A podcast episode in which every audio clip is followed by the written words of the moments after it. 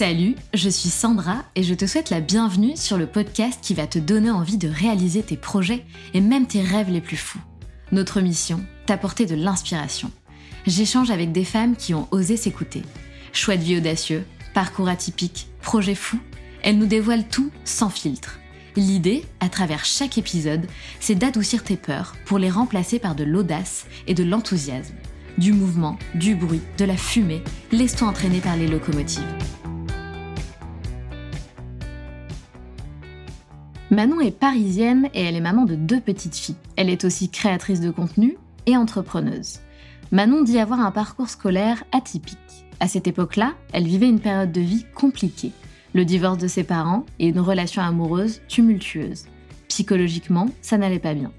Elle ne s'est jamais sentie en accord avec le système scolaire, elle n'a jamais aimé ça. Bien que très curieuse et ambitieuse, à cette époque Manon était perdue et triste elle n'a donc pas trouvé d'échappatoire dans les études, au contraire, ça l'étouffait. Manon est restée 8 ans avec une personne qui ne l'attirait pas vers le haut, et cette relation a joué un rôle important dans cette période sombre de sa vie. Pendant toutes ces années, Manon s'est perdue et a perdu complètement confiance en elle. Comme elle le dit, les études ne sont pas arrivées au bon moment dans sa vie, et c'est un très gros regret qu'elle a porté sur ses épaules plusieurs années. Par contre, Manon avait une vision très claire de la femme qu'elle voulait devenir et des objectifs qu'elle voulait atteindre. Et finalement, comme elle le dit, c'est tous les regrets qu'elle a eus qui lui ont permis de devenir la femme qu'elle est aujourd'hui et d'accomplir ce qu'elle a accompli. Durant cet échange, Manon nous raconte la période de sa vie la plus sombre qui a duré plusieurs années. Elle nous parle de l'opportunité qu'elle a saisie pour se sauver et transformer sa vie. Elle nous explique à quel moment elle fera la rencontre qui changera sa vie. Elle nous raconte pourquoi elle a décidé de démarrer un blog. Elle nous explique pourquoi elle a décidé de créer sa marque de maillot de bain et les galères qu'elle a rencontrées. Et grâce à tous ces accomplissements, Manon a pu réaliser plusieurs rêves. Elle nous en dévoile deux qui sont très importants pour elle. À la limite de devenir la pire version d'elle-même, Manon nous raconte par quoi elle est passée pour devenir aujourd'hui la meilleure version d'elle-même. Bonne écoute à vous.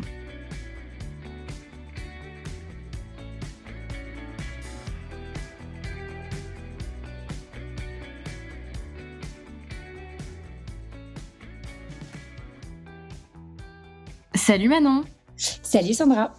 Comment vas-tu? Très bien, merci. Merci de me recevoir. Mais merci à toi de venir sur les locomotives. C'est hyper cool de t'avoir euh, à mon micro. Est-ce que tu peux te présenter Manon en quelques mots pour celles qui te connaissent pas? Alors, je suis Manon, euh, connue avec des, des, guillemets sous le nom de Manon Lem sur les réseaux sociaux, principalement sur Instagram. Je suis parisienne, euh, je suis maman de deux petites filles et je suis mariée à Raphaël. Euh, voilà, je suis créatrice de contenu sur les réseaux sociaux et créatrice de maillot de bain d'une marque qui s'appelle Blondie Lemonade. Yes, et on va évidemment en parler tout à l'heure. Euh, Manon, avant d'être bah, tout ce que tu es aujourd'hui et de faire tout ce que tu fais aujourd'hui, euh, c'était quoi un petit peu ton parcours? Nous, c'est ça qui nous intéresse, c'est ce que je dis toujours en début d'épisode. Euh, dans les locomotives, on s'intéresse vraiment à l'invité, à notre invité et à son parcours. Donc, on revient un petit peu bah, quelques années, tu vois, en amont. Tu reviens là où vraiment tu as envie de revenir et tu nous racontes un petit peu bah, qu'est-ce que tu as fait, par exemple, comme étude ou pas, si tu pas fait d'études. qu'est-ce que tu as fait, qu'est-ce que tu as eu comme parcours, quelle, quelle jeune femme tu étais? voilà, pour qu'on comprenne un petit peu ben, comment tu es arrivé là où tu es aujourd'hui? Ça marche. Je crois d'ailleurs que c'est la première fois que j'en parle. Ah, génial ça. C'est vrai que soit on m'a pas posé la question, soit je l'évite. Euh, donc, euh, donc voilà, je crois que c'est la première fois que je vais ouvrir ce sujet-là. Parfait. Euh, donc je suis ravie. écoute, j'ai plutôt un parcours scolaire, si on parle de parcours scolaire, assez atypique, mine de rien. moi, disons que les études sont pas vraiment tombées au bon moment dans ma vie. Euh, je crois que à l'âge où on fait des études, euh, où on se, où on est dans un cursus scolaire, euh, c'était une, une, période de ma vie qui était qui était très compliquée sur sur pas mal de de points. J'avais une vie qui était un peu instable. J'étais un peu en mode survie pendant quelques années. Et, et, disons que voilà, les études sont tombées à ce moment-là dans ma vie. J'ai passé mon bac comme comme tout le monde à 17 ans, je crois. Et puis, je me suis lancée dans un cursus euh, d'études euh, dans de la com, dans de la pub, un peu naturellement parce qu'en fait mes parents font ça, ma sœur fait ça.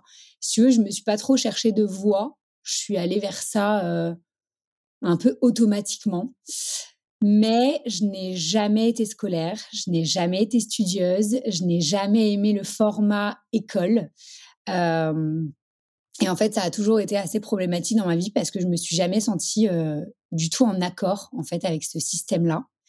Euh, alors, j'étais pas une rebelle, mais vraiment, euh, le système scolaire euh, ne matchait pas du tout avec ma personnalité et avec bah, la jeune fille que j'étais à ce moment-là dans ma vie.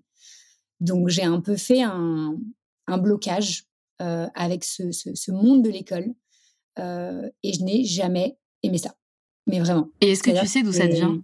Ce blocage? Écoute, je ne sais pas. Euh, honnêtement, voilà, comme je te le dis, je pense que c'est tombé vraiment une période de ma vie qui était très compliquée euh, d'un point de vue personnel.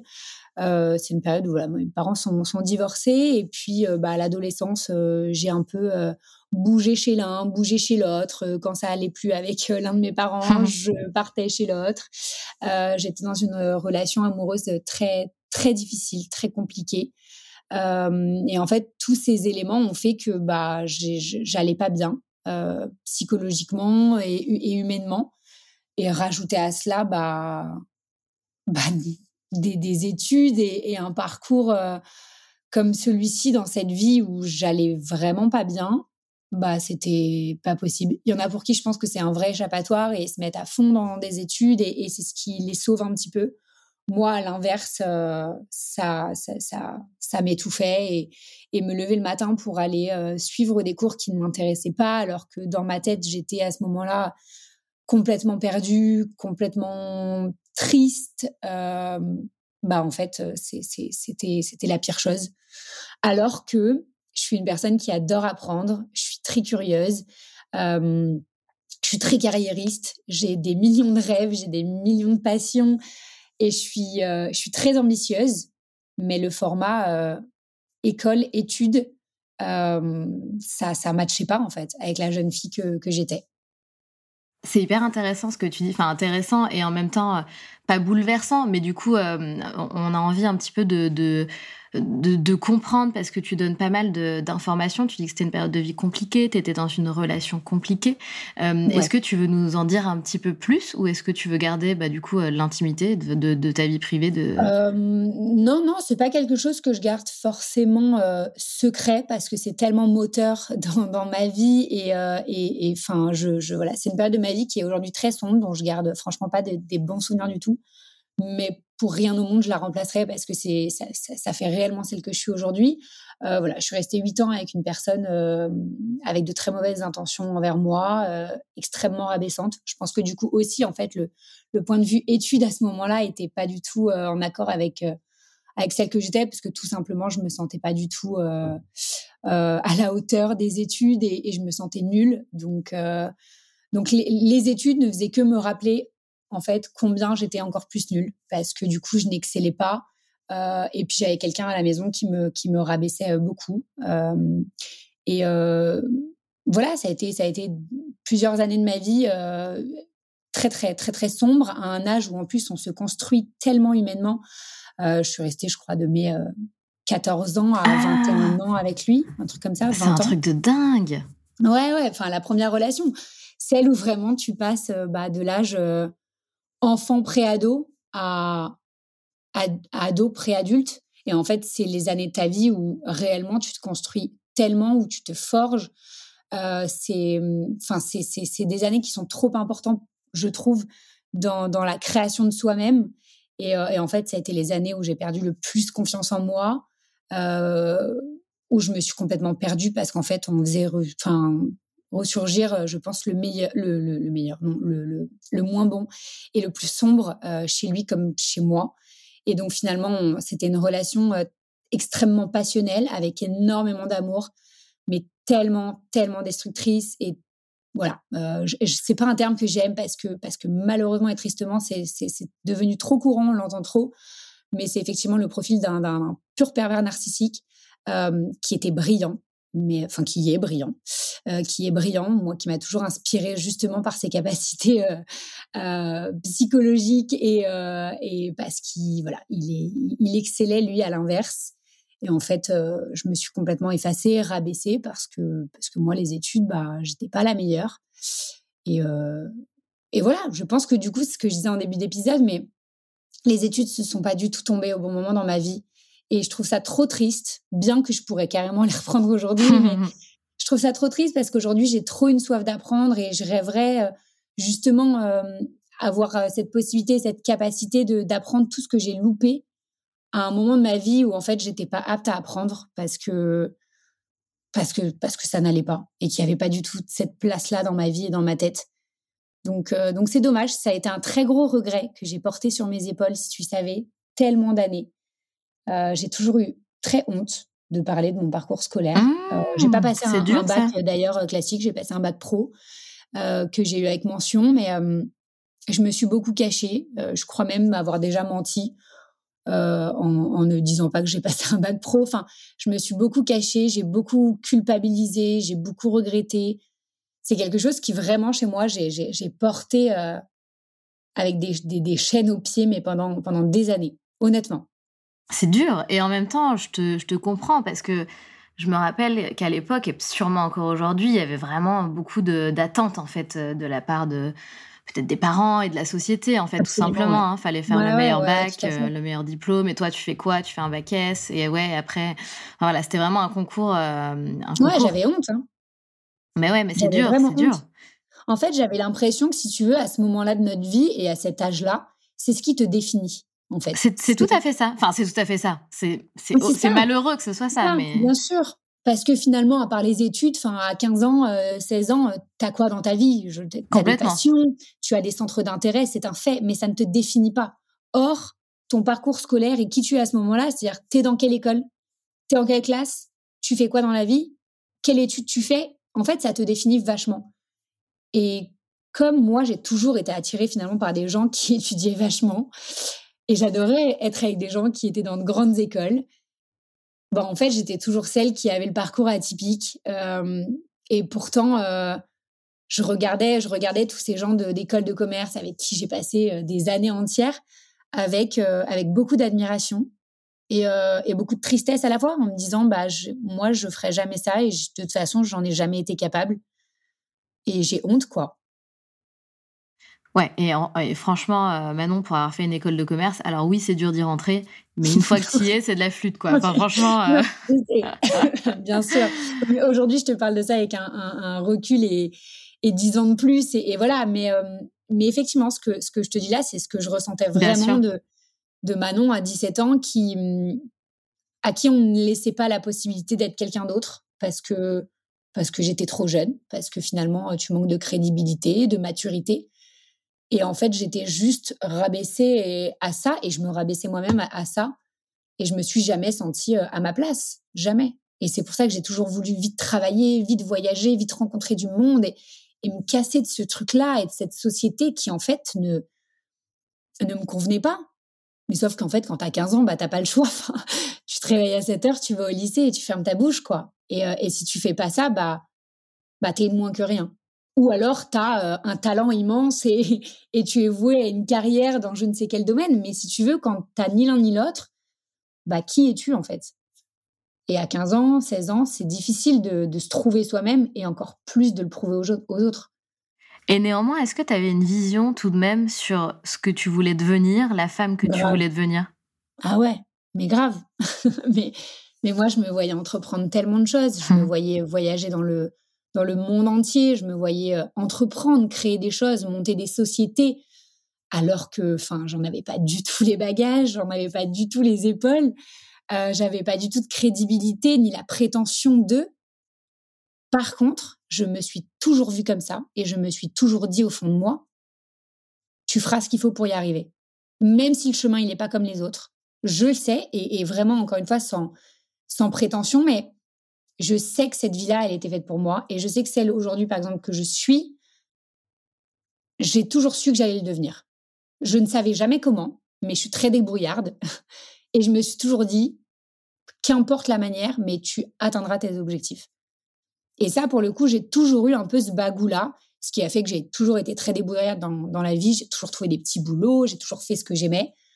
je n'ai jamais subi justement cette, cette vie ou, ou ce, truc de j'ai pas d'études, je vais faire quelque chose qui qui me plaît pas. Pas du tout. Pour le coup, je savais qui je voulais être, je savais pas juste du tout de quelle manière j'allais y arriver, mais je savais que j'allais y arriver. Et encore une fois, vraiment sans prétention, mais juste en me disant, mais tu, tu, trouveras la clé et, euh, et, et, je crois tellement au destin et, et, et voilà, il suffisait de, de, bousculer un peu le destin pour, euh, pour apprendre et devenir euh, bah, autrement que par un, un parcours classique en fait. Ouais, et puis de toute façon, euh, alors c'est difficile, c'est plus facile à dire qu'à faire, mais ça sert à rien d'avoir des regrets. Euh, et puis moi, je dis souvent qu'il n'y a pas de hasard parce que finalement, ce que tu m'as, ce que tu m'as dit en off et que tu vas nous raconter, euh, c'est qu'à un moment donné, tu as décidé de, de, tout quitter et tu n'aurais pas pu euh, faire ça, tu vois, si tu étais euh, en études et tu n'aurais pas pu. J'imagine que donc tu vas nous raconter un petit peu bah, où t'es parti, pourquoi t'es es mmh parti, ce que tu as vécu, combien de temps t'es resté, et puis les leçons que tu as tirées de, de ce voyage qui est un voyage incroyable, j'imagine. Ouais, ouais, c'est vrai, c'est vrai. C'est ce que je te disais. Je crois beaucoup au destin, mais je, j'ai surtout aussi cette, euh, cette force à le bousculer un petit peu. Et mmh, d'autant plus quand je suis euh, au plus bas, en fait. Euh, donc, tu disais, on ne faut pas avoir de regrets. Moi, je sais que finalement, c'est peut-être tous les regrets que j'ai eus dans ma vie qui m'ont aidé à devenir celle que je suis. Je pense que sans regrets, je me serais pas autant bousculée, je me serais pas autant remise en question, je serais pas autant tombée si bas. Et en fait, moi, c'est effectivement dans les périodes les plus sombres de ma vie où finalement j'ai retrouvé euh, le plus de lumière. Euh, et, euh, effectivement, ouais, je suis, comme je te, comme je te le disais, je suis restée donc huit ans avec, avec cet homme-là. sur la fin, ça a commencé à devenir très compliqué. je mettais quasiment ma vie en danger, qu'elle soit psychologique ou, ou physique. donc c'était devenu très très difficile de vivre et de survivre comme ça.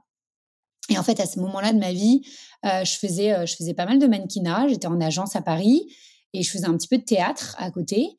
Et donc, je vivais un petit peu de mes de, de, de mes passions, des shootings, etc. C'était très très cool. J'arrivais justement euh, à trouver euh, euh, bah, une passion dans laquelle finalement je m'éclatais. Euh, je regagnais un petit peu confiance en moi d'une autre manière, mais je regagnais à ma manière un peu confiance en moi et je gagnais des sous. Et en fait, j'ai eu souvent cette proposition de partir à l'étranger euh, dans des agences. On appelle ça du scouting. Euh, et donc moi, j'avais un agent qui était un scout et qui me proposait régulièrement euh, trois mois par-ci, trois mois par-là. Généralement, ce qui est assez euh, assez à la mode et assez commun, c'est de partir en Chine, enfin vers l'Asie, euh, parce que là-bas, c'est un marché où, les Européennes travaillent très bien. Euh, il y a énormément de casting, énormément de shooting, de campagne. Et on m'avait déjà euh, proposé plusieurs fois de partir. J'ai toujours refusé, tout simplement, pardon, parce que bah, parce que j'étais liée avec avec ce mec-là et que c'était inimaginable pour moi de, le quitter d'ailleurs. Malgré malgré le quotidien, j'étais éperdument amoureuse, donc inimaginable de partir. Et en fait, je suis arrivée à un stade où, comme je te le disais tout à l'heure, ça devenait euh, dangereux pour moi de rester. Et hum, à ce même moment, j'ai une nouvelle proposition, euh, donc de ma scout, qui m'a proposé, pareil, deux contrats, euh, l'un en Chine et l'un en Inde. Et en fait, l'Inde est un pays qui, qui, moi, me touche profondément. Mon papa et, sa femme ont parrainé une petite fille pendant quasiment dix ans, je crois, en Inde. Et, euh, et j'ai grandi, moi, avec un, un copain indien, euh, un peu toute mon enfance, parce que je jouais beaucoup avec le, le, fils des gardiens de ma mamie, et qui était indien. Et si tu veux, j'ai un peu toujours baigné dans cette culture à ma manière et, et avec un peu de distance, mais je sais pas, c'est une culture, un pays, une, une richesse qui m'a toujours euh, beaucoup, beaucoup touchée, beaucoup prise aux tripes. Euh, et en fait, je me suis dit, mais, euh, mais c'est ça qui va me sauver. La Chine, bon, c'est une culture qui est, qui, est, qui est tout aussi riche, etc. Mais il y a ce côté euh, humain et, euh, et expérience humaine qui m'a vraiment bouleversée avec l'Inde. Et, j'ai toujours fait de l'humanitaire à, à, mon petit niveau, mais, mais avec ma maman, on a toujours fait, on a toujours pris part à des associations j'ai ce côté en moi, euh, voilà, où, j'ai ce besoin d'être euh, très proche de l'humain et donc de l'humanitaire. Et en fait, j'ai vu en ce voyage en Inde ce truc-là, et je me suis dit, mais c'est ta chance. C'est effectivement, on te la, on te la propose euh, à travers ta carrière de, de mannequin pour aller bosser. Mais putain, saisis-la et, et va y faire ce que toi, secrètement, tu as envie d'y faire. Et en fait, je me suis dit, c'est le seul moment, Manon, où on va te tendre la main et il faut que tu partes. il faut que tu partes parce que déjà, il faut que tu t'éloignes de cette relation qui te, qui te tue.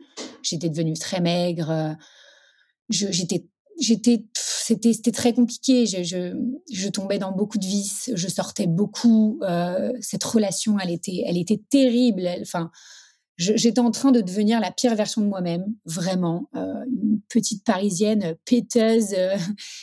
Enfin, vraiment une, une jeune personne que je n'aimais pas du tout. Euh, qui ne me ressemblait pas. Et en fait, ça n'allait pas. Et je ne savais pas de quelle manière je pouvais me sortir de ça, parce qu'en fait, j'en avais un peu créé un rôle, et, euh, et c'était devenu un peu mon image, et je détestais la personne que j'étais. Et en fait, j'ai vraiment vu en cette proposition un échappatoire et, euh, et une manière de me sauver.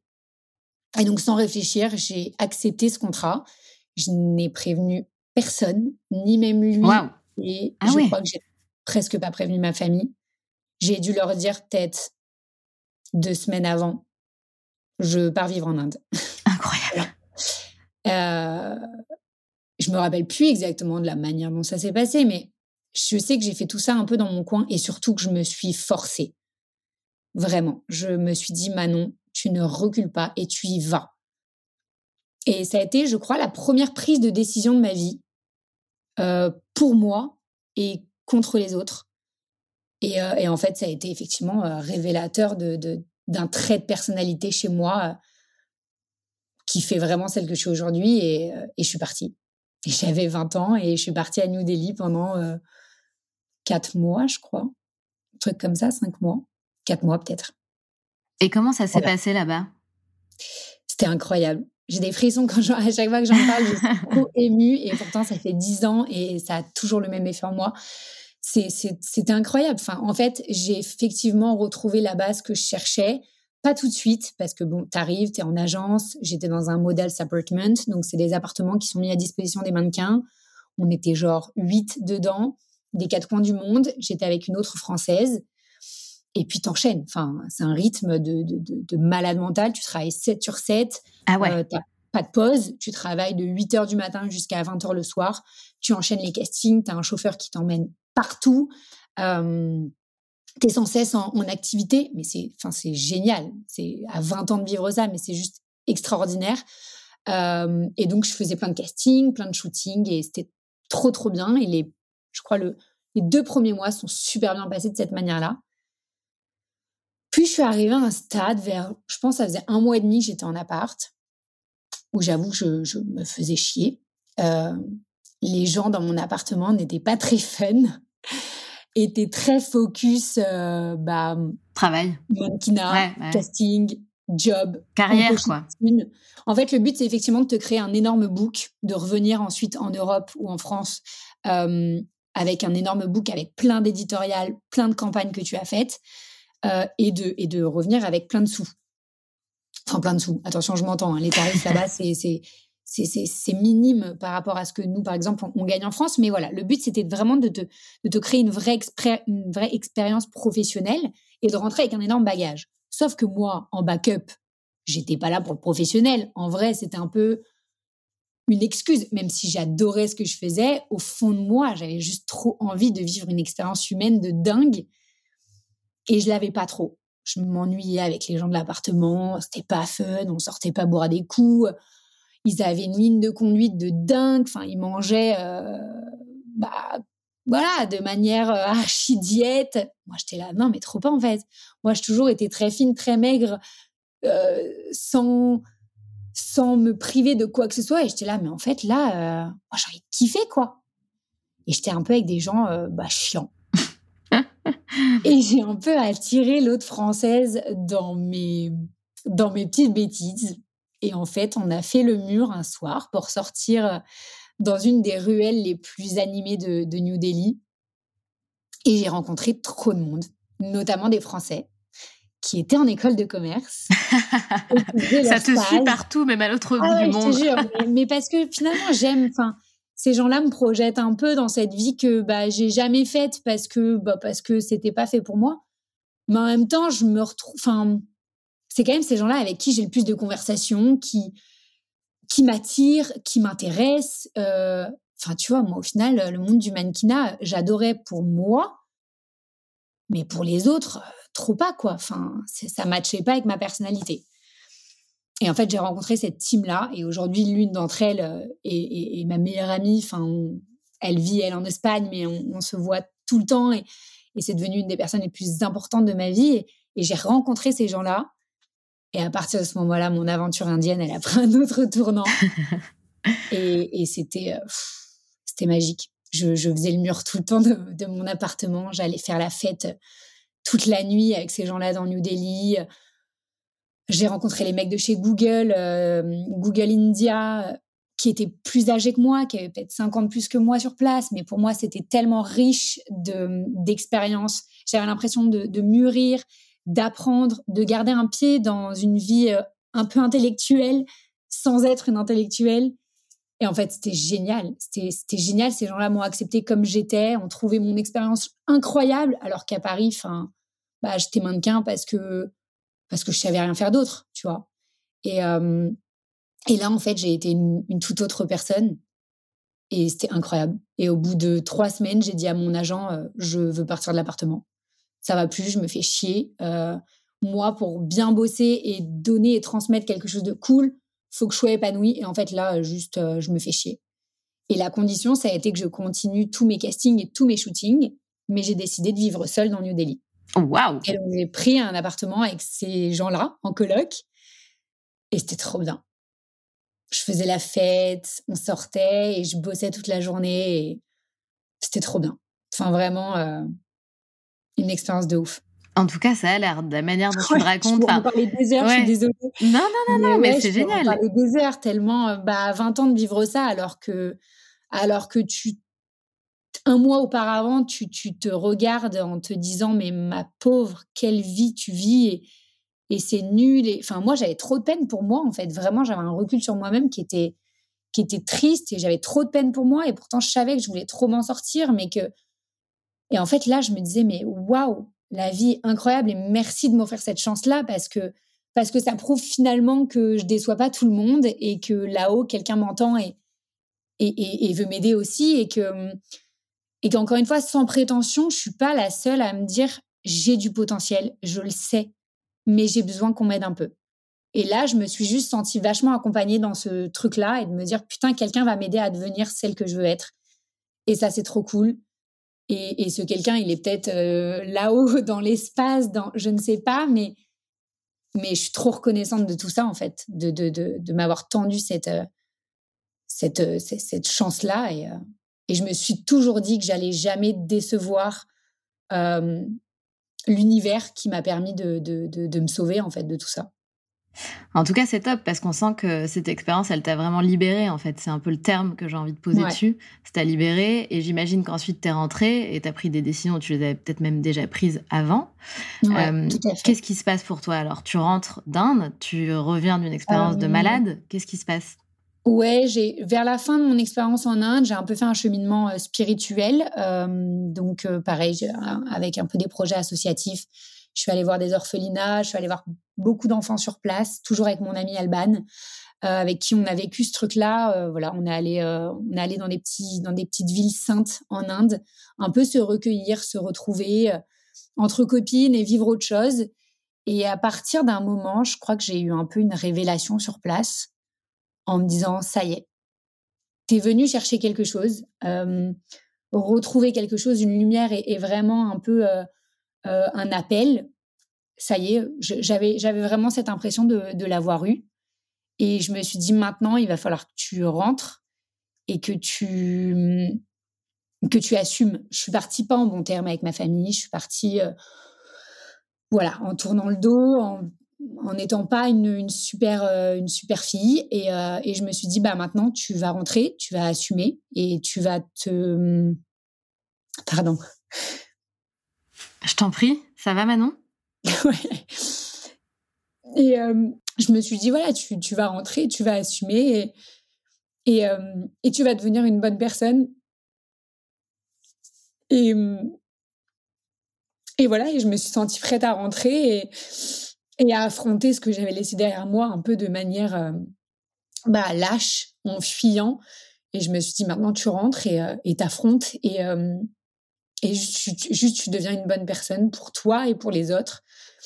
Et tu continues et tu continues de prouver que, que tu vas faire quelque chose de ta vie. Et, et, voilà. et à ce moment-là, je suis, je suis rentrée et, et j'ai mis tout ça en application.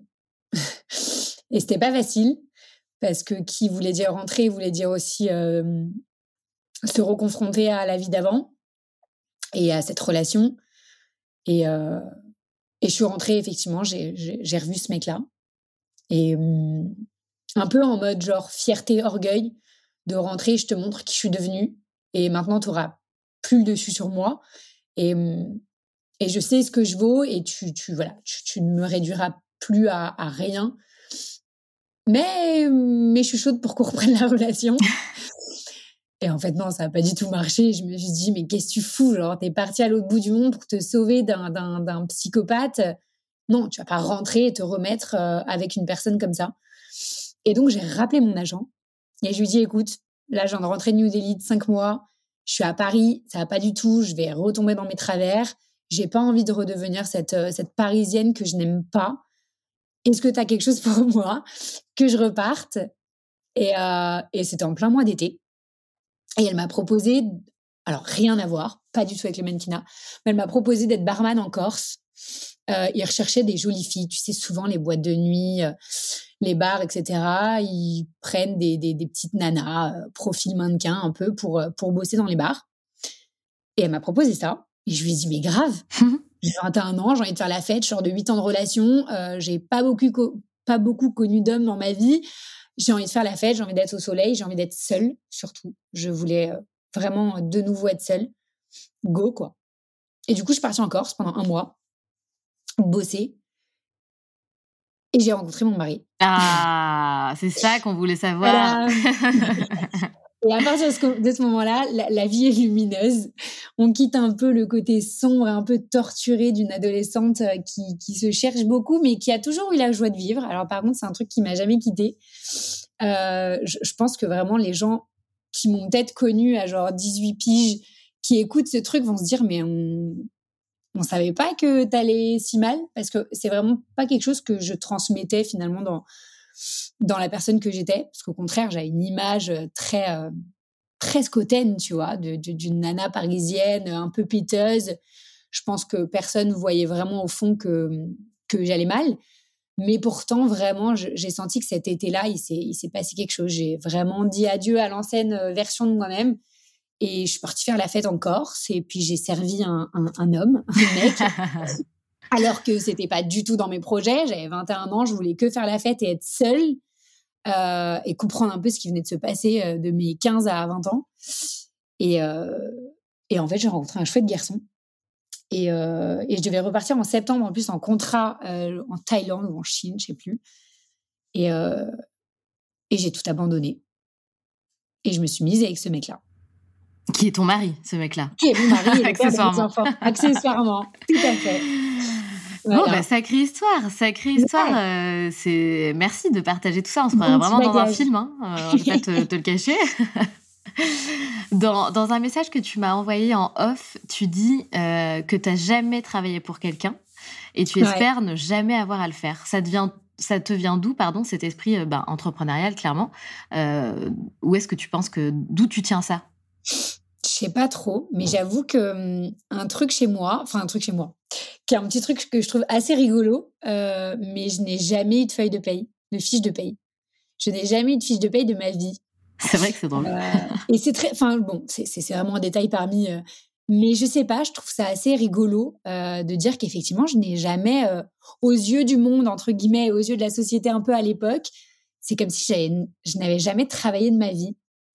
Euh, parce qu'effectivement, tout ce que j'ai fait, et pourtant je travaillais très tôt, hein, dès 17 ans, j'avais des petits jobs, des jobs d'été, des jobs de week-end, enfin, j'ai toujours été euh, très indépendante et, euh, et, autonome financièrement. Mais effectivement, j'ai jamais eu de fiche de paye euh, et je n'ai jamais travaillé pour quelqu'un. J'ai fait des petites missions, tu vois. J'ai été hôtesse, j'ai travaillé dans des restaurants. à l'époque du mannequinat, bah, tu fais des sortes de factures, comment dirais-je?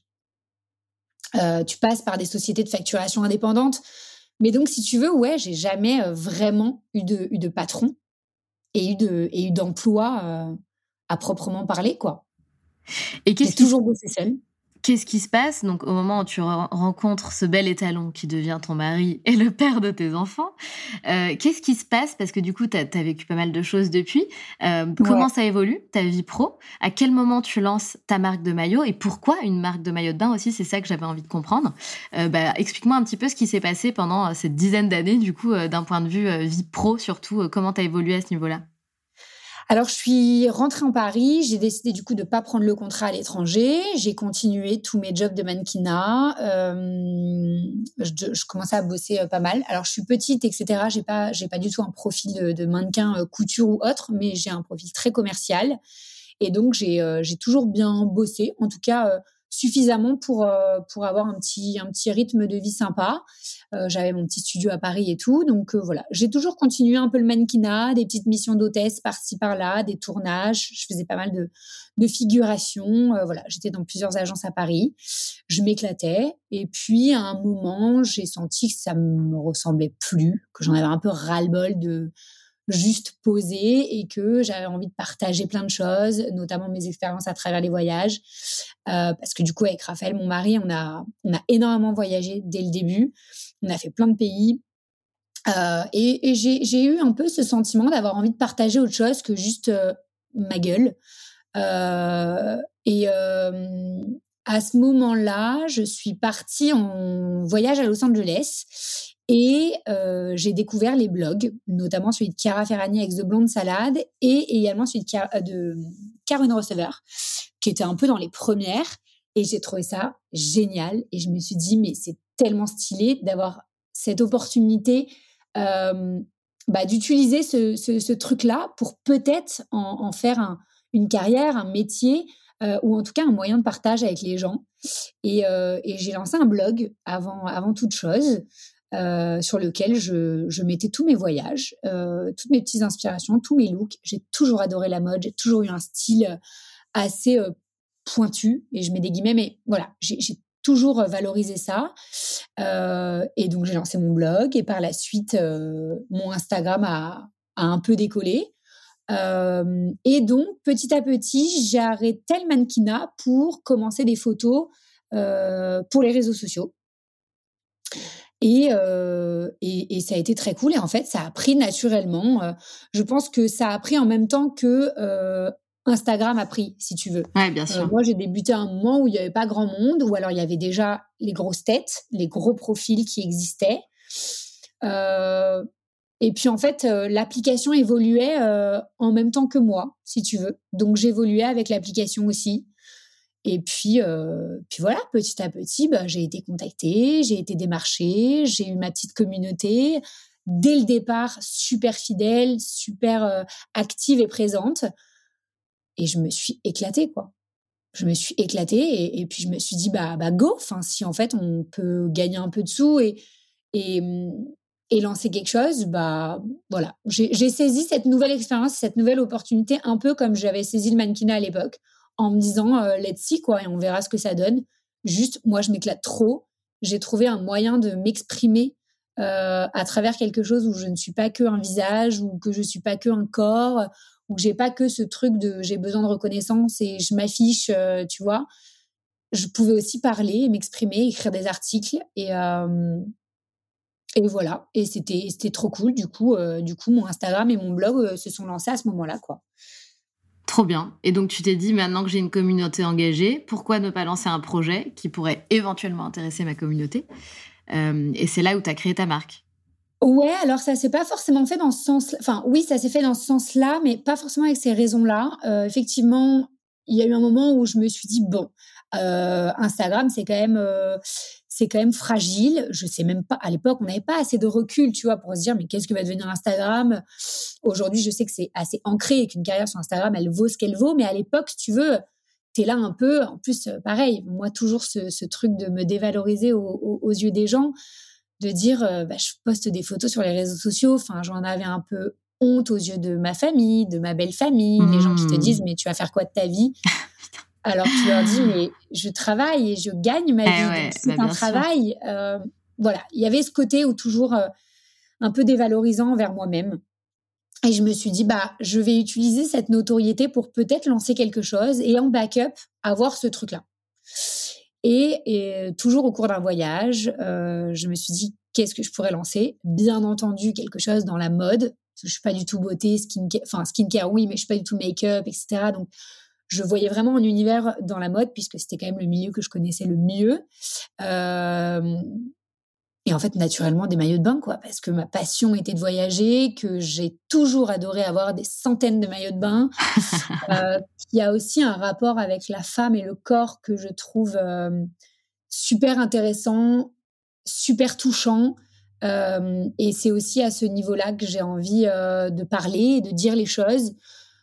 Et, hum, et tout naturellement, je me suis dit, mais je vais lancer une marque de maillots et puis je vais un peu bah, raconter mon histoire et exprimer un peu mes petits combats de femmes euh, voilà, à, mon petit niveau à travers cette marque-là. Et en fait, ça a pris comme ça.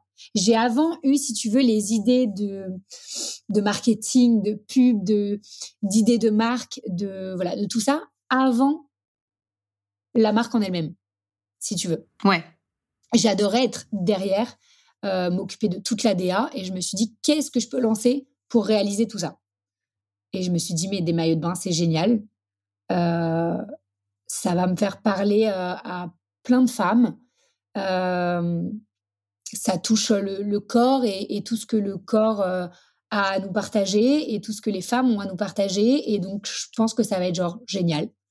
Et lors d'un voyage à Bali, je me suis dit go, en fait. J'ai eu des noms de d'ateliers et de, et de production à Bali.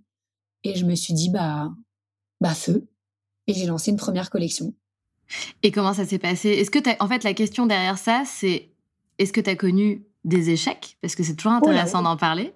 Et des succès. Il y a toujours des, échecs, des échecs derrière un succès et vice versa derrière un succès, un peu d'échecs. Enfin, après, à toi de voir en fait la manière dont, dont tu, tu perçois l'événement. Est-ce que tu vis comme un échec ou comme une réussite Mais euh, bien sûr, waouh, tellement d'échecs, mais je suis encore en plein dedans. Enfin, c'est une marque, c'est genre. mais c'est bien d'en parler, tu vois. Les gens, ils pensent que tout le ah, monde réussit, que tout est beau sur Instagram. Mais non, on bosse, on se plante, c'est dur. Non, et en même temps, on va pas leur dire, euh, putain, c'est une galère, euh, j'endors pas la nuit. Bah non, en fait, parce que je m'éclate et que j'ai décidé de continuer. Donc non, je vais pas vous le dire, mais ouais, c'est waouh. C'est prise de tête grave. Et dès ma première collection, euh, j'ai un peu vu tout ça, quoi. Parce que parce que lancer une, marque, c'est chouette, parce que tout le côté créa, DA, bon, avoir du goût pour lancer une, collection qui potentiellement va plaire aux gens, ok, à la limite, c'est pas la partie la plus compliquée. Quand, quand tu as un peu de goût, un peu de talent et que, que tu as du, du bagou avec les gens et que tu sais faire, ok. Mais tout le reste, maman, tous les stocks, la compta, le lancement d'un site, euh, l'envoi des colis, parce qu'attention, je faisais tout. Enfin, d'ailleurs, je, fais toujours tout. J'ai toujours absolument tout fait dans une marque. C'est-à-dire que je suis seule à la tête de ma marque depuis quatre ans. Je n'ai jamais eu une seule personne qui a travaillé avec moi ou pour moi. Euh, et du coup, bah, tous les petits corps de métier qu'il y a dans une marque, euh, bah, bah, je, les assure. Et je rajoute des très grosses guillemets parce qu'attention, il y en a plein sur lesquels je n'assure pas du tout. Mais, euh, voilà, donc donc c'était très compliqué. Ça l'est toujours aujourd'hui je pense que derrière, il y a une vraie question de management aussi qui, est nécessaire et, que je connais pas. Donc, en fait, moi, je fais un peu mes choix du cœur pour tenir cette marque, euh, mais, mais c'est compliqué, quoi. Ouais, bien sûr. Mais, mais c'est bien, tu vois, c'est très bien d'en parler. Et moi, je, je suggère toujours à mes invités de pas hésiter à en parler parce que ça fait du bien aux auditrices qui écoutent. Euh, elles se disent ah ouais, mais en fait, elles galèrent, il y a du travail derrière. C'est pas euh, je crée une communauté, hop, je vends un produit et super, tout marche bien. Euh, non, ça se passe pas comme ça. non, et c'est pas aussi facile que ça. Enfin, moi, les deux, j'ai un peu plus de 200 000 followers sur Instagram. Attention, hein, les 200 000 followers de Manon Lem, ils sont pas, c'est pas 200 000 clients chez Blondie. Ah bon ah bah j'aimerais bien. enfin j'aimerais bien, quoique bah, franchement ça me ferait un peu flipper, mais mais non. Enfin derrière, bah, bien sûr. Euh, faut que ça plaise, euh, faut que ça marche, euh, faut que l'aspect qualitatif soit à la hauteur. Moi c'était un des, un des, enfin des Plus gros challenge. Des priorités. Je fais des maillots de, des maillots de bain qui sont en, en lycra recyclé en Indonésie. Il y a cinq mois de l'année euh, qui sont euh, qui sont dédiés à, au nettoyage des océans en Indonésie pour ensuite traiter tous les déchets, euh, en créer de la matière, de la fibre pour que ça devienne des maillots de bain. Euh, et enfin vraiment, il y avait j'avais plein de petites choses que je voulais absolument euh, faire et amener à ce projet. Donc une vraie partie éco-responsable, même si à l'heure actuelle je ne peux plus me revendiquer marque éco-responsable euh, parce que mes maillots prennent l'avion pour venir jusqu'à moi. Cela m'empêche que derrière, au niveau de la production, euh, c'est 100% éco-responsable. Ce sont que des fibres et des matières recyclées et recyclables. Euh, je verse d'ailleurs un pourcentage de mes commissions à, une association en Indonésie. Enfin, il y a, y a plein de petites choses derrière cette marque qui n'est pas que vendre des maillots. Finalement, vendre des maillots, c'est un peu une excuse pour moi derrière euh, réaliser plein de petits, petits souhaits que j'ai et que j'ai envie et besoin de réaliser en tant qu'humain. Euh, la marque est finalement euh, que la vitrine de derrière plein de plein de choix et euh, et d'envie personnelle en fait. Bien sûr, bien sûr. Et, et c'est ça qui est cool quand tu es quand es patronne de ta propre boîte et que tu crées quelque chose comme ça. En fait, tu en fais ce que tu veux et et tu poses complètement tes tripes sur la table pour pour en faire ce que tu veux. Et quand ça réagit, c'est là où la magie opère en fait. Et moi, c'est à travers toutes mes campagnes, euh, chaque année quand je fais des campagnes, que je pose mes tripes parce que chaque campagne de, pub que je fais pour, euh, ma marque euh, représente vraiment un vrai combat derrière. Chaque campagne raconte un peu une petite partie de mon histoire, de mes valeurs, de l'image de la femme que j'ai envie de revendiquer et de protéger aussi voilà, finalement, la marque est un peu qu'une vitrine, mais derrière, euh, derrière euh, l'aventure, elle est, elle est trop belle humainement, quoi. Carrément. Et ouais, l'aventure entrepreneuriale, c'est, c'est aussi stressant que passionnant, que jouissif. Ouais, ouais, ouais, ouais, je sais de, de quoi tu parles. J'imagine. Ça nous fait prendre quelques cheveux blancs aussi, hein. Euh, ouais. Voilà. Ouais. Ouais, un peu plus vite que prévu. Euh, bon. C'est ça, exactement. Donc c'est pas tout ce que tu fais. J'ai vu dans un de, de tes posts aussi que, que tu étais très très heureuse d'avoir réalisé l'un de tes rêves. Pardon, tu as acheté, tu as investi, tu as acheté un appart à Paris. Ah oui. Euh, ouais, c'est de Oui. ça dont je parle. C'est de ça dont tu parles. Euh, ouais. Euh, et je trouve ça cool d'en parler. Donc, c'est ta première acquisition Ah ouais. seule. Et en fait, tu te Oui. sens hyper fière parce que tu imagines tes filles y vivre dans quelques années. C'est ça que, tu, que tu dis. Et c'est vrai que c'est dingue.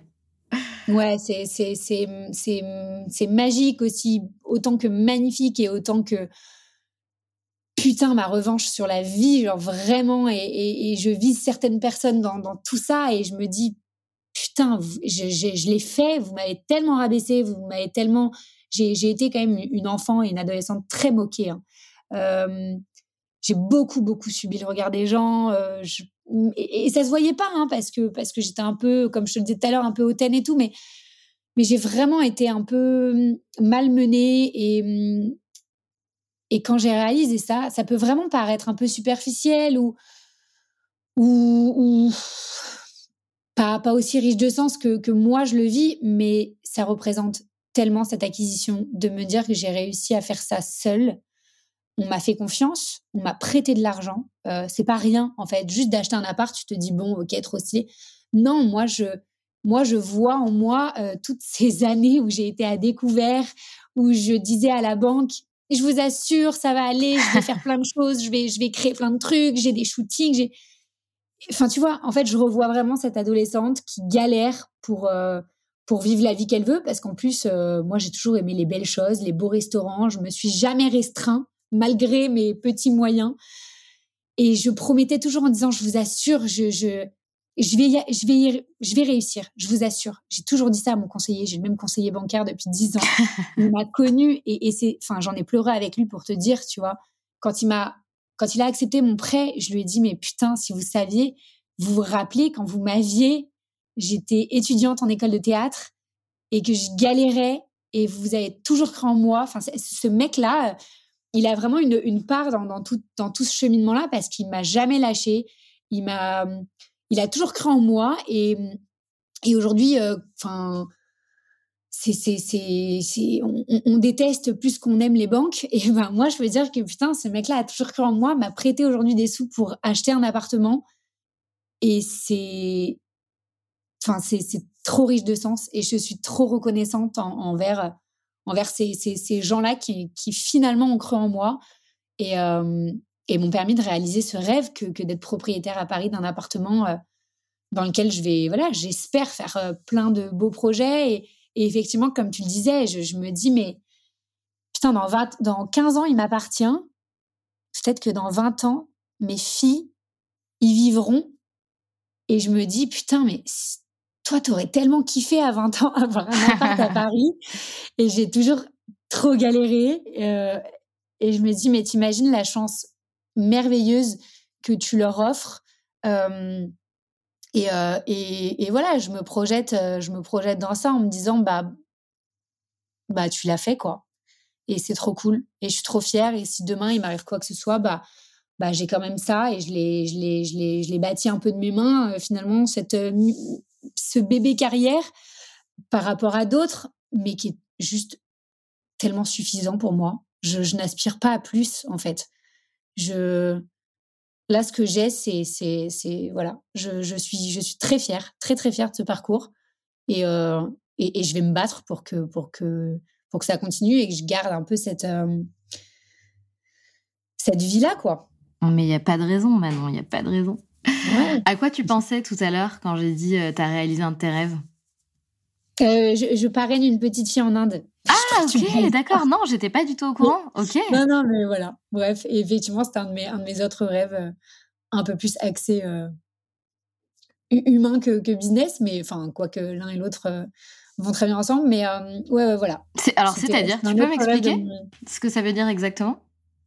J'ai été mise en relation avec une association qui, est, qui est une française, elle, qui est mariée à un Indien et puis, euh, pareil, ça m'est un peu tombé dessus. Ça fait des années hein, que, je, que je veux vraiment davantage m'engager euh, dans le milieu associatif. Mon rêve était d'adopter un enfant. Euh, ça ne se fera pas et, ce ne sera pas euh, pour moi et dans, et dans ma vie. Mais, euh, mais voilà, je cherchais une autre manière un peu de, de garder un, un lien avec l'Inde.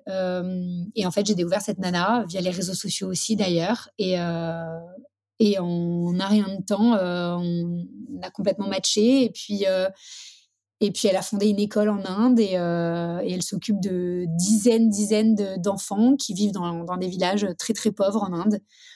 Et puis elle m'a présenté une petite fille qui s'appelle Nimoun et euh, et, et, puis j'ai décidé de la parrainer euh, et de et de lui offrir, euh, euh, enfin de, de, subvenir à, à, ses besoins pour pour toutes ses études et son parcours scolaire et et voilà je me suis je me suis investie là-dedans complètement humainement, quoi. Et, et voilà. Eh ben, c'est génial. Ouais, ouais. Bah, c'est trop bien. Bravo, Manon. Franchement, félicitations. C'est top. et bravo à la petite. Elle doit être très heureuse, je pense. Ouais, ouais, ouais. Je, je sais pas si elle se rend compte, mais, euh, ouais, peut-être. Je, suis un petit ange gardien euh, voilà. loin et, et, je voilà. C'est juste le principal, mais ouais, c'est trop cool, ouais. Ça aussi, grâce aux réseaux sociaux, finalement, tu vois, ça permet de faire des choses qui sont qui sont qui sont trop chouettes et, euh, et qui aident euh, qui aident à ces rencontres et je pense que, que tu sais ce que c'est parce que tu dois rencontrer plein de gens aussi grâce à grâce à ton boulot et grâce à ce que tu fais et moi je suis trop contente d'avoir cette opportunité de bosser comme ça et en même temps à côté de réaliser mes petits rêves perso grâce un peu finalement à mon boulot quoi. Mais complètement et grâce à toi enfin souvent je le, je le rappelle aux personnes euh, c'est aussi grâce à toi, au choix que tu as fait, au risque que tu as pris. Euh, la vie, elle t'a emmené là, mais c'est par hasard, quoi. C'est parce que tu t'es bougé les fesses et, et que tu as saisi des opportunités aussi. Ouais, ouais, ouais. C'est vrai, c'est vrai. Faut le rappeler. Merci Manon, c'était génial. Merci de nous avoir raconté euh, ta vie. Euh, J'espère que j'ai pas trop parlé. Mais non, tu as été parfaite. Parce que moi, je, je, suis une locomotive. mais, bien sûr. mais bien sûr. Mais en tout cas, tu n'as absolument pas trop parlé. Tu as, as raconté euh, ton parcours, ta vie, et c'est l'objectif hein, de cet échange. Donc, c'était vraiment génial. Ce n'est pas encore fini. Je te retiens encore trois minutes. Ah putain, oui, je sais. Je ah, sais ah, ce que tu, as fait. Tu sais. Ah, j'ai travaillé, hein, j'ai mes oh petites non, notes. mais non, il faut pas je me suis fait des notes de ouf. Et évidemment, j'en ai dit aucune de ce qui fait partie de mon texte, mais. bon, bah alors du coup, tu connais les petites questions rituelles. Donc, première question, c'était quoi ton rêve de petite fille? Ah oui, non, celle-ci, je l'ai oubliée. Euh, écoute, ce qui est très drôle, c'est que j'ai demandé à ma maman, il y a peut-être un an de ça, justement, c'est une question qui m'est revenue euh, lors d'une FAQ sur Instagram, où on m'a demandé cette question. Ah, c'est marrant ça. Et moi, dans ma tête, je me suis toujours dit, franchement, mon rêve de petite fille, c'était de devenir une star. Genre, j'ai fait beaucoup de danse, j'ai fait du chant, j'ai fait du eh théâtre, ouais, être au devant de la scène. Tu vois, je me suis dit naturellement, je suis sûre que je, je rêvais d'être une star. Et j'ai demandé à ma maman, et elle m'a répondu que c'était d'avoir 10 enfants. Ah, c'est pas vrai. Et d'avoir 10 enfants. Et que c'était ça mon rêve de petite fille. Bah dis D'avoir une grande famille. C'est un beau rêve. Voilà. Et apparemment, c'est ce que je disais tout le temps petite. Donc j'ai trouvé ça trop mignon. c'est carrément mignon, c'est clair. Donc deuxième question, est-ce que tu as un mantra, une phrase qui te guide dans la vie? Euh, Ouais, tout à fait. Alors, je ne sais pas si c'est un mantra, enfin, je ne sais pas si on peut dire que c'est vraiment un mantra, mais c'est une phrase qui, mmh, qui veut dire beaucoup pour moi. Euh, c'est une phrase de Jean d'Ormesson. Euh, merci pour les roses, merci pour les épines. Ah oui, j'adore. Euh, ouais. et c'est un, comment dire, un audio, enfin bref, qui est passé beaucoup sur Instagram, sur les réels aussi cette année, enfin l'année dernière. Bah, d'ailleurs, du, du, passage de Jean d'Ormesson. C'est une phrase qu'on revoit aussi beaucoup dans, dans Le Petit Prince. Euh, où il dit c'est une folie de haïr toutes les roses parce qu'une épine vous a piqué, d'abandonner tous vos rêves parce que l'un d'entre eux ne s'est pas réalisé et de renoncer à toutes les tentatives parce qu'on a échoué. Et c'est trop moi. c'est beau, c'est hyper beau. On renonce à rien malgré, euh, malgré que parfois euh, ce soit compliqué. Mais c'est toujours compliqué. Moi, je dis toujours tout est possible, mais rien n'est simple. Ouais, tout à fait. Dernière question, ma chère Manon. Quelle est, oh, quelle est pas, celle-là Alors attends, euh, c'est la plus importante pourtant, Manon. Ah c'est quoi pour toi être la locomotive de sa vie?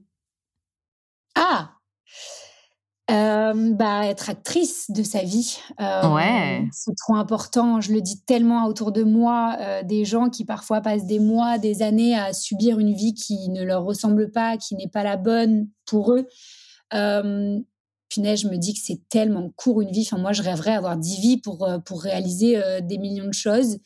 Et, hum, et donc, être locomotive de sa vie, c'est être en, totale euh, action dans sa vie, de ses choix, de qui on est, oser être, oser devenir, oser tout plaquer pour, pour être une autre version de soi-même. Et même s'il faut être diversion dans une vie, voilà, on, je, trouve la vie trop belle et je trouve que, l'être humain est trop beau aussi et que, et que, c'est trop important d'être, euh, d'être soi et de vivre euh, sa vie à soi euh, plutôt que finalement vivre la vie qui nous est pas qui nous est pas dédiée quoi. Mais super, viens travailler avec moi parce que c'est exactement ah bah, le discours qu'on a. Vu, j'ai vu que tu lançais. c'est dingue. Et, je trouve ça génial. Et, en parallèle, je lance un petit projet en ce moment qui s'appelle Go My Mind avec ma cousine qui, elle, est, coach sportive. Et on, va lancer une fois par mois des rencontres avec, euh, avec des femmes euh, autour euh, d'un peu, de, d'un peu de sport pour la bonne conscience. mais surtout suivi d'un talk entre femmes et d'un apéro. Et, et j'ai trop envie d'être au plus proche des femmes et de transmettre plein de choses et, et de motiver plein de nanas. Et, et de, et de tout défoncer, et, ou, ou, aussi juste se satisfaire dans une vie euh, plus simple et plus rangée, et, et, c'est OK, et juste euh, d'être complètement en accord avec soi-même, et que la vie, elle passe trop vite, et que et qu'il faut pas se rendre compte de ça trop tard. Donc, euh, mais carrément. Gros plaisir que, que, que, que de, rejoindre les locomotives, parce que j'ai vu que tu lancé. Génial. Et, ça m'a beaucoup parlé. Donc, ouais, je pense qu'on se rejoint vachement là-dessus. Canon. Et c'est cool. Eh ben écoute, euh, sur, sur ces belles paroles, Manon, j'ai envie de dire, euh, merci infiniment encore une fois. Merci à toi, Sandra. Je te souhaite beaucoup de bonheur, beaucoup de succès, euh, d'atteindre tous tes objectifs, et puis à bientôt. Ouais, à très vite. Salut Manon. Merci pour tout, salut.